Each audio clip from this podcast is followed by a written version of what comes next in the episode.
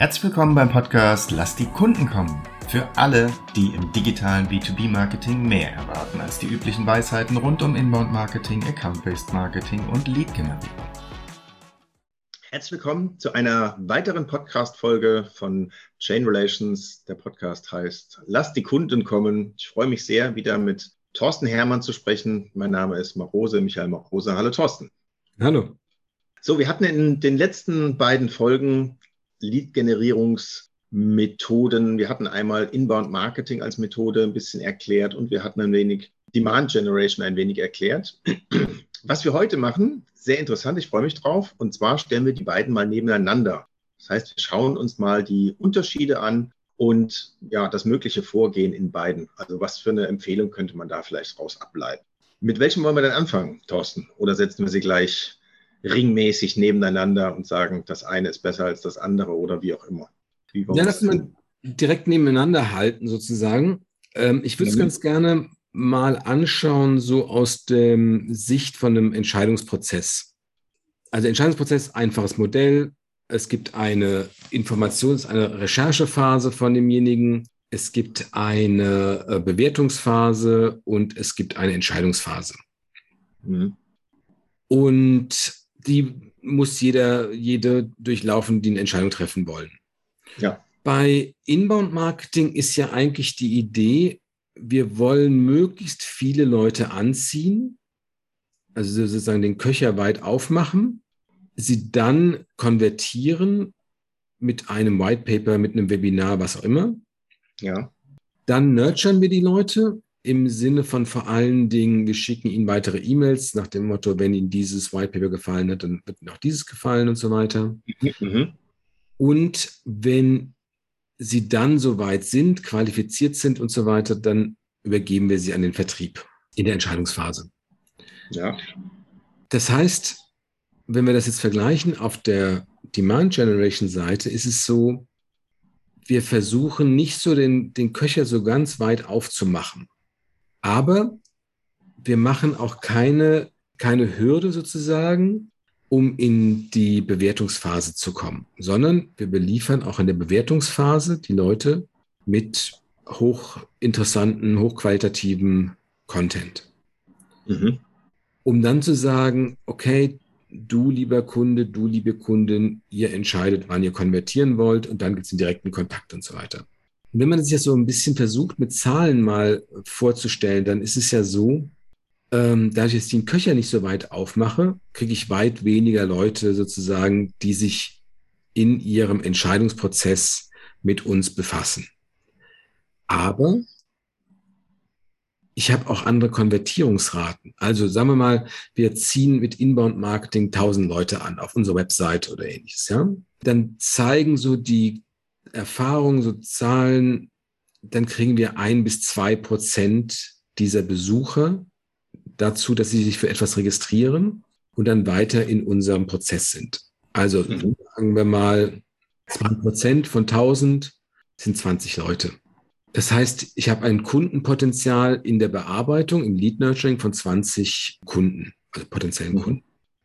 Und davon wie viel werden dann irgendwie qualifiziert, dass sie zum Sales gehen? Und zwar sozusagen mit gutem Gewissen zum Sales gehen, nicht nach dem Motto, wir schieben alle durch, ja. ja. Dann sind das vielleicht auch nochmal 10, 15 Prozent oder sowas, ja. Das sind wir dann bei zwei, drei Personen, beziehungsweise Unternehmen, die die repräsentieren. Bei einem Demand Generation habe ich vielleicht 100 Leute, die sich intensiv äh, oder die sich mit uns beschäftigen, also sozusagen ein offenes Lead Nurturing betreiben, ja, oder das Gleiche, was wir im Lead Nurturing machen, offen machen im Sinne von, sie, sie beschäftigen sich mit unserem Content. Okay. Ist natürlich die Conversion-Rate eine andere, weil da gibt es keinen Zwang, kein Nix und so weiter, keine Zurückhaltung. Sie lesen, hören Podcasts, gucken Videos an und so weiter und so fort. Das heißt, da werden wir dann vielleicht 30 Prozent, 40 Prozent, 50 Prozent dazu bringen, dass sie sich auch mit uns ähm, unterhalten. Ja, weil mhm. sie unterhalten sich ja dann sozusagen mit dem Thought Leader, mit jemandem, mit dem sie seit einem halben Jahr interagiert haben, ob jetzt aktiv oder passiv. um dann zu sagen, okay, also lass uns mal reden. Ja? Ist das ein sinnvolle, äh, sinnvolles Angebot, Produktlösung für uns, Dienstleistung? Und das ist so der zentrale Unterschied. Also wir machen diese gated Erstregistrierungsschranke beim Inbound-Marketing, die die Leute halt zunehmend äh, ablehnen, keine Lust zu haben und so weiter, die ja. Medizin auch relativ früh ist, nach dem Motto, ähm, wir sagen dir einiges zu so dem Grundsätzlichen, was ist das und warum sollte man das machen, aber wie man es macht, das erzählen wir dir nicht. Mhm. Registrieren. Und das ist beim Demand Generation Ansätzen dann anders. Die sagen, wir erklären dir auch, wie man es macht. En Detail. Mhm. Da werden natürlich weniger Leute dann abgeschreckt sein nach dem Motto, ah, vielleicht ruft einer an und so weiter, sondern die machen es einfach. Mhm. Und dann habe ich dann einen Pool von 100 Leuten, die äh, sich das anschauen. Davon wandern ein paar Leute zum Wettbewerb ab, ein paar Leute machen keine Entscheidung, weil sie feststellen, ist zu groß für uns oder nicht dieses Jahr oder was auch immer, ja. Also quasi mhm. verliert gegen nichts tun. Aber dann ist natürlich trotzdem der Prozentsatz, und das ist jetzt, also wir, ein bisschen Imagination ist hier gefragt, ja, also, aber ist ja trotzdem so vorstellbar, dass der Prozentsatz derjenigen sagt, okay, ich habe alle Informationen bekommen, war alles ziemlich beeindruckend, ähm, hat mir gefallen, hat mich abgeholt, die Leute klangen nett bei dem Podcast, was auch immer. Ich melde mich jetzt mal bei denen. Mhm. Ja, es ist ja im privaten Bereich ist es sehr ähnlich. Also ich hatte jetzt gerade mal sowas, wo ich nach einem Fallschirmspringen-Simulator geschaut hatte. Also es, es, gibt so, wo so ein Gebläse halt hochkommt, etc. Fand ich sehr interessant. Die Werbung war toll, äh, ein toller Imagefilm und, und, und, und, und. Aber nirgendwo war ein Preis zu finden. Das hat mich genervt. Also ich meine, ich will das ja wissen. So. Und es war nirgendwo zu finden. Ich musste wirklich suchen und so. Und hab, äh, geben Sie uns die Adresse, dann kriegen Sie einen Preis. So. Und da habe hab ich natürlich auch keine Lust drauf gehabt. So ist dann weggegangen. Wenn es anders gewesen wäre, mein, mein, mein Gefühl, also wenn ich komplett informiert gewesen wäre, dann hätte ich auf jeden Fall ein besseres Gefühl gehabt. Ich glaube, so ist das auch. Würdest du jetzt sagen, ähm, Demand Generation ist in diesem Bereich besser als Inbound Marketing oder natürlich ab, abgesehen von der Branche etc., aber grundsätzlich in der Gänze nur in diesem Bereich? Naja, ich glaube, ich, ja, ich glaube, Demand Generation wird überall da sehr interessant, wo wir haben auch schon im Podcast angesprochen, wo es, wo so dieser äh, zwischenmenschliche, dieser Fit auch wichtig ist. Ja, mhm. weil ich kann mich ja sozusagen an einen Anbieter so langsam annähern in meinem Tempo und den beobachten, interagieren zum gewissen Grade und so weiter und dann konvertieren im Sinne von ich rufe an oder sowas oder mache eine Anfrage, was auch immer, ja. Insofern, also alles, was sehr komplex ist, wo es auch, wo auch ähm, Beratungsdienstleistungen, Implementierungsdienstleistungen dabei sind, wo mhm. es um ein dauerhaftes Verhältnis geht. Dafür ist es mit Sicherheit sehr, sehr, sehr interessant.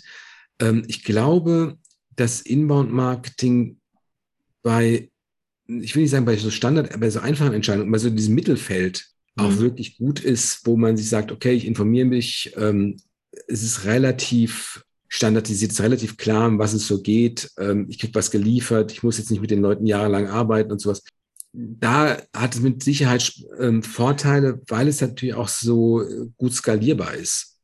Ja, mhm. also mit einer Marketing Automation Lösung dahinter kann ich dann halt tausende Leute anschreiben und ihnen weitere Angebote machen, nächstes White Paper, nächstes Webinar und so weiter, während ich ansonsten ja immer darauf angewiesen bin, dass die 100 Leute halt tun mhm. okay. oder weitgehend darauf angewiesen bin. Okay, okay, verstehe. Ja, ja, kann ich sehr gut nachvollziehen. Gibt es denn weitere Unterscheidungsmerkmale? Also wenn ich jetzt äh, mal mir die Art und Weise des Contents mir anschaue, gibt es da Unterschiede? Muss ich zum Beispiel einen, einen noch hochwertigeren Content im, in, in, im äh, Demand Generation Marketing erschaffen, dem Kunden zur Verfügung stellen? Oder ist es relativ gleich? Wenn ich jetzt hinter die Schranke gucke, also der Kunde hat das White Paper genommen, befindet sich in dem Nurturing-Prozess, Inbound Marketing, Kriegt ihr diese gleichen Informationen an beiden Stellen? Also wenn ja, in welcher Geschwindigkeit? Ähm, genau, also prinzipiell ja, in seiner Geschwindigkeit. Natürlich mhm. mit ein bisschen Suchaufwand ähm, vielleicht von demjenigen, ja. Oder mit, einem, mit einer gewissen Ausdauer. Also Podcast als Beispiel, jede Woche einen Podcast hören, ist halt eine gewisse Ausdauer. Ja. Ich glaube, das ist dann wieder sehr abhängig von der einzelnen Thematik. Kann es schon sein, dass die Informationen auch detaillierter sind oder, oder fallspezifischer sind, die ich in so einem Demand Generation anbieten würde, wobei man auf der anderen Seite so eine, eine Verlockung von Inbound-Marketing im negativen Sinne für Marketing-Teams ist ja auch, dass sie wahnsinnig viel Content schaffen, weil es sozusagen Sinn ergibt. Ja, mhm. also Sinn ergibt aufgrund von, wir machen Lead Nurturing und wir können ja kein Lead Nurturing machen mit drei Stufen, sondern wir brauchen dann Content für sieben Stufen. Und dann gibt es ja die ganzen vielen Buyer-Personas, die wir uns da als Template zusammen überlegt haben. Da brauchen wir dann auch nochmal mal fünf. Und dann gibt es ja noch andere Unterschiede. Und dann haben wir hunderte von Content-Bausteinen geschaffen, zum Teil anstatt auf die Entscheidungsfähigkeiten zu vertrauen der Leute und zu mhm. sagen, mhm. ja, die können sich das irgendwie anlesen und so weiter oder sich selbst raussuchen, eher anstatt diesem etwas paternalistischen, ich schicke dir das weiter, nächste White Paper und so weiter und so fort, ja. Ähm, mhm. aber es ist nicht so, als bräuchte ich jetzt per se weniger Content oder als müsste ich wahnsinnig mehr in die Tiefe gehen oder nicht so weit in die Tiefe gehen und so wie gesagt, ich glaube, es hat, man kann vielleicht so dieses, diese Verlockung der, sollte man einen Begriff dafür entwickeln, aber für diese, diese Content-Manie, die man, die manchmal so entwickelt wird in Unternehmen, wo es halt dann für alles dann noch ein White Paper und noch ein White Paper und sowas gibt. Ich glaube, das kann man bisschen, und, und diese Content-Manie und diese Prozessmanie, also irrsinnige Workflows aufzubauen in so einem Marketing-Automation-System, weil es ja noch diesen einen Fall gibt, der ein bisschen anders denkt.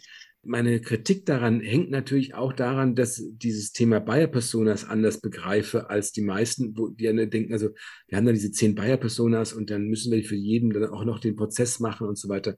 Ich glaube, mit, mit recherchebasierten, also Adele Rebella oder mit Jobs to be done, kann man diese Contentmenge auch in den Griff bekommen. Das können wir mal nochmal beim anderen Gelegenheit erklären. Aber wenn ich ein Tool habe, für das ich, sag mal, 1000 Euro im Monat ausgebe, dann will ich es natürlich auch nutzen. Mit allen ja, Funktionen. Ja? Und Alles, dann ich natürlich dazu, jeden Spezialfall noch abbilden zu wollen, auch wenn da ein Lied pro Jahr durchgeht, sage ich jetzt mal, ja. Also, ähm, aber man hat dann hat ja äh, viel darüber nachgedacht, was es noch so geben könnte. Und dann gibt es da noch eine Verzweigung. Und wenn dann aller Irrsinn sozusagen, ja, weil man, also weil man vorher nicht richtig nachgedacht hat, wie man es dann nachher in der, in, in der Ausbreitung, in, in der Ausgestaltung dann irgendwie nachholen. Das ergibt wenig Sinn. Und mhm. insofern kann es dann sein, dass es günstiger wird, aber es wird dann halt sozusagen günstiger im Vergleich zu schlechter Anwendung. Also immer die Frage, wo, wo landet man dann ganz genau? Aber ich glaube, die mhm. Gefahr mhm. gibt es einfach bei Inbound Marketing und Marketing Automation Systemen. Hm, okay. Demand Generation versus Inbound Marketing. Zwei, drei Unterschiede hatten wir jetzt. Fallen dir so ad hoc noch welche ein, wo du sagst, so, oh, das ist noch ein gravierender Unterschied? Also wir hatten ja jetzt, dass der Content hinter einem Tor steht bei Inbound Marketing. Bei Demand ist er frei zugänglich, sage ich mal so. Die Masse hat sich jetzt nicht sonderlich verändert. Also die Qualität äh, hängt halt, hängt halt auch ein bisschen am, am Produkt dann letztendlich auch. Gibt es noch weitere Unterschiede? Also es gibt so, das ist mal echt schwer zu, zu sagen, aber es gibt so den potenziellen Unterschied, dass man, also wir wollen ja immer so Marketing und Sales Alignment haben, also dass Marketing und Sales sehr, sehr gut zusammenarbeiten. Und durch diese ja, starke Professionalisierung die mit Inbound-Marketing in den Marketingabteilungen stattgefunden hat, kann es auch dazu kommen, dass die natürlich dann so ihren Stiefel durchziehen und die anderen ihren Stiefel durchziehen. Also eigentlich genau das Gegenteil erreicht wird, auch wenn das irgendwie ein bisschen absurd klingt, weil man aber so beschäftigt ist, dieses ganze Marketing äh, oder Inbound-Marketing aufzubauen und am Laufen zu halten, während Demand Generation so ein bisschen bodenständiger ist im Sinne von der Zusammenarbeit mit Marketing und Vertrieb. Mhm. weil auch die Vertriebler natürlich die Rolle spielen können, bei LinkedIn stärker zu posten und, und, und Content mitzuschaffen, organischen Content auf LinkedIn zu schaffen, Twitter und so weiter, so im Sinne von Social Selling mehr zu machen. Das ist, das würde ich jetzt nicht als Regel machen für, für immer, ja, aber so diese Chance hat, dass die eigentlich besser zusammenarbeiten. Zugleich muss man ja sagen, wir machen ein bisschen, ich will nicht sagen schwarz-weiß, weil wir, wir versuchen schon ähm, so ein bisschen diese Schulen sehr stark zu, ähm, zu trennen. Natürlich sagt niemand bei Inbound Marketing, du darfst nicht bei LinkedIn organische Posts schreiben oder irgend sowas. Ja, ja ganz im Gegenteil, ja. Aber ich glaube halt, die, das Wichtige ist so dieser Einstiegspunkt, den ich versuche zu forcieren oder herbeizuführen im Sinne von registriere dich möglichst früh bei Inbound Marketing. Das machen halt dann wenige. Hm. Vergleich zu re registriere bzw. konvertiere spät gleich mit dem Sales und informiere dich selbst. Wobei auch da nochmal, wenn jemand sich seit einem halben Jahr, hat davon gesagt, Podcasts angeschaut hat, äh, angehört hat, pardon, dann ist er ja wirklich so weit, dass er sofort auch mit einem Vertriebsmitarbeiter, mit einer Vertriebsmitarbeiterin reden kann, auf Augenhöhe und alles ist vollkommen klar. Mhm. Also die, die, die, dieser Lead sozusagen ist also bester Qualität hm. Ähm, da muss ich nicht mehr irgendeine Qualifizierungsstufe dazwischen machen, nach dem Motto, wie groß sind sie denn und so weiter und so fort, sondern die brauchen Leute, die halt wirklich eine Antwort geben können, was man bei Inbound-Marketing natürlich häufiger auch nochmal macht. Ja? Also das heißt, die Leute werden übergeben, dann kommen irgendwelche Sales Development Reps, die dann nochmal gucken, sind die wirklich qualifiziert? Dann habe ich dann nochmal ein Gespräch mit jemandem, der überschaubar viel Ahnung hat. Äh, also nehme an, ich bin der der viel Ahnung hat als Kunde und dann komme ich an das Unternehmen ran und dann fängt er nur wieder von vorne an, weil ja. die Qualität ja aus dem äh, Inbound-Marketing der übergebenen Leads häufig so schlecht ist, ja, dass sie dann sagen, ja, dann müssen wir hier erst nochmal die Assistenz oder den Sales äh, SDR oder sowas da hinsetzen, der dann halt die Leute abtelefoniert und sagt, ja, also äh, was ist denn jetzt Ihr Problem und wie groß sind Sie denn eigentlich und sind Sie auch der Entscheider und so weiter, also Bandkriterien abfragt und so weiter, wo der gute Kunde, der viel Ahnung hat, schon sagt, also ich würde jetzt gerne mal mit einem, mit einem Spezialisten reden. Und weil ich hatte diese drei Fragen, die habe ich bis heute nicht mehr geklärt, ja. Ja. Also auch da kann man sparen, beziehungsweise das, das, das, die Customer Experience äh, verbessern, hm. weil man versucht sozusagen die Sachen, die nicht so gut funktionieren, dann irgendwie wieder aufzufangen mit so, mit so einer weiteren Sales-Stufe, bevor ich an die, an die Experten rankomme, die mir diese drei Fragen halt beantworten können. Hm. Okay. Ja, ja, es ist eine und das andere. Jetzt mal ganz praktisch. Wenn ich jetzt mir überlege, ich möchte Inbound oder ich möchte Demand Generation machen, was brauche ich denn dafür? Also ich meine, bei, bei Inbound gibt es ja einige Tools. Was gibt es denn bei Demand Generation? Was brauche ich dafür, um das aufzusetzen? Also ich brauche äh, immer, immer, ich muss immer die Kunden optimal verstehen und die, das heißt äh, Kundenbefragungen, Interviews, Interviews. Das ist für beide. Das ist für beide, oder? Das ist für beide. Ja. Mhm. Und dann muss ich eine Strategie entwickeln ich kann, naja, ich kann Inbound-Marketing auch mit einer kleinsten Marketing-Automation-Lösung fahren, unter Umständen ähm, auch mit Basic-Version bei HubSpot zum Beispiel. Mhm. Bei Demand Generation im Extremfall brauche ich keinerlei Software. Also außer CRM-System dann natürlich, ja, aber ja. auch nicht unbedingt etwas, ja. Muss man natürlich überlegen, wie kann ich das gemessen, was ich messen will. Das sollte das CRM können. Hm. Aber ich brauche nicht unbedingt ein Marketing-Automation-System. Jetzt haben wir aber nicht darüber geredet, dass man auch natürlich Bestandskundenmarketing machen will und dafür ja. auch ein Marketing-Automation-System äh, gut brauchen kann, was ich dann auch im Inbound-Marketing zum Beispiel nutze. Ja, also es ist jetzt so einfach zu sagen, das ist, braucht, braucht dann kein Mensch, also fern davon. Ja, hm. aber ich bin, glaube ich, nicht so abhängig von vielen Softwarelösungen. Auch wir haben das Thema Attribution besprochen, jetzt äh, Predictive Analytics und so weiter. Also eine ganze Menge immer Versuche, noch mehr zu messen, noch besser ist zu wissen, was nicht unbedingt zielführend ist. Auch ganz einfach gesprochen, wir, wir, wir müssen ja immer überlegen, viele B2B-Unternehmen sind sehr, sehr froh, wenn sie im Jahr 50 Kunden gewinnen. Ja. Also wir könnten keine, also 50 Kunden, weiß ich nicht, wie das gehen sollte bei uns, ja. Und also wir gar nicht die großen Massen haben. Wer könnte jetzt Kunde werden? Da habe ich so Unschärfen, die sind so groß, weil da habe ich da fünf und da habe ich zehn. Was bedeutet das? Ja, also insofern bei größeren Unternehmen, bei großen Volumina, mehreren Produkten und so weiter ist es wieder natürlich logischerweise anders, ja. Aber so als Tendenzaussage brauche ich weniger Softwarelösungen. Hm. Okay, also Demand Generation versus Inbound Marketing man kann nicht wirklich ein, ein Bonbon daraus äh, finden. Es, es, ist immer ein bisschen abhängig, für was letztendlich das gebraucht wird. Aber es gibt Unterschiede. Ich hoffe, wir konnten ein paar aufklären, ein paar aufdecken. Ich bedanke mich recht herzlich bei dir. Bitte. Und äh, ich freue mich auf die nächste Folge von unserem Podcast, wenn es wieder heißt, lass die Kunden kommen. Schön, dass Sie heute eingeschaltet haben bei Lass die Kunden kommen. Sollte Ihnen der Podcast gefallen, freuen wir uns über eine 5-Sterne-Bewertung. Dies hilft anderen, diesen Podcast auch zu finden. Wenn Sie Fragen, Anregungen oder Themenvorschläge haben, kontaktieren Sie uns gerne über www.chainrelations.de. Chain Relations in einem Wort.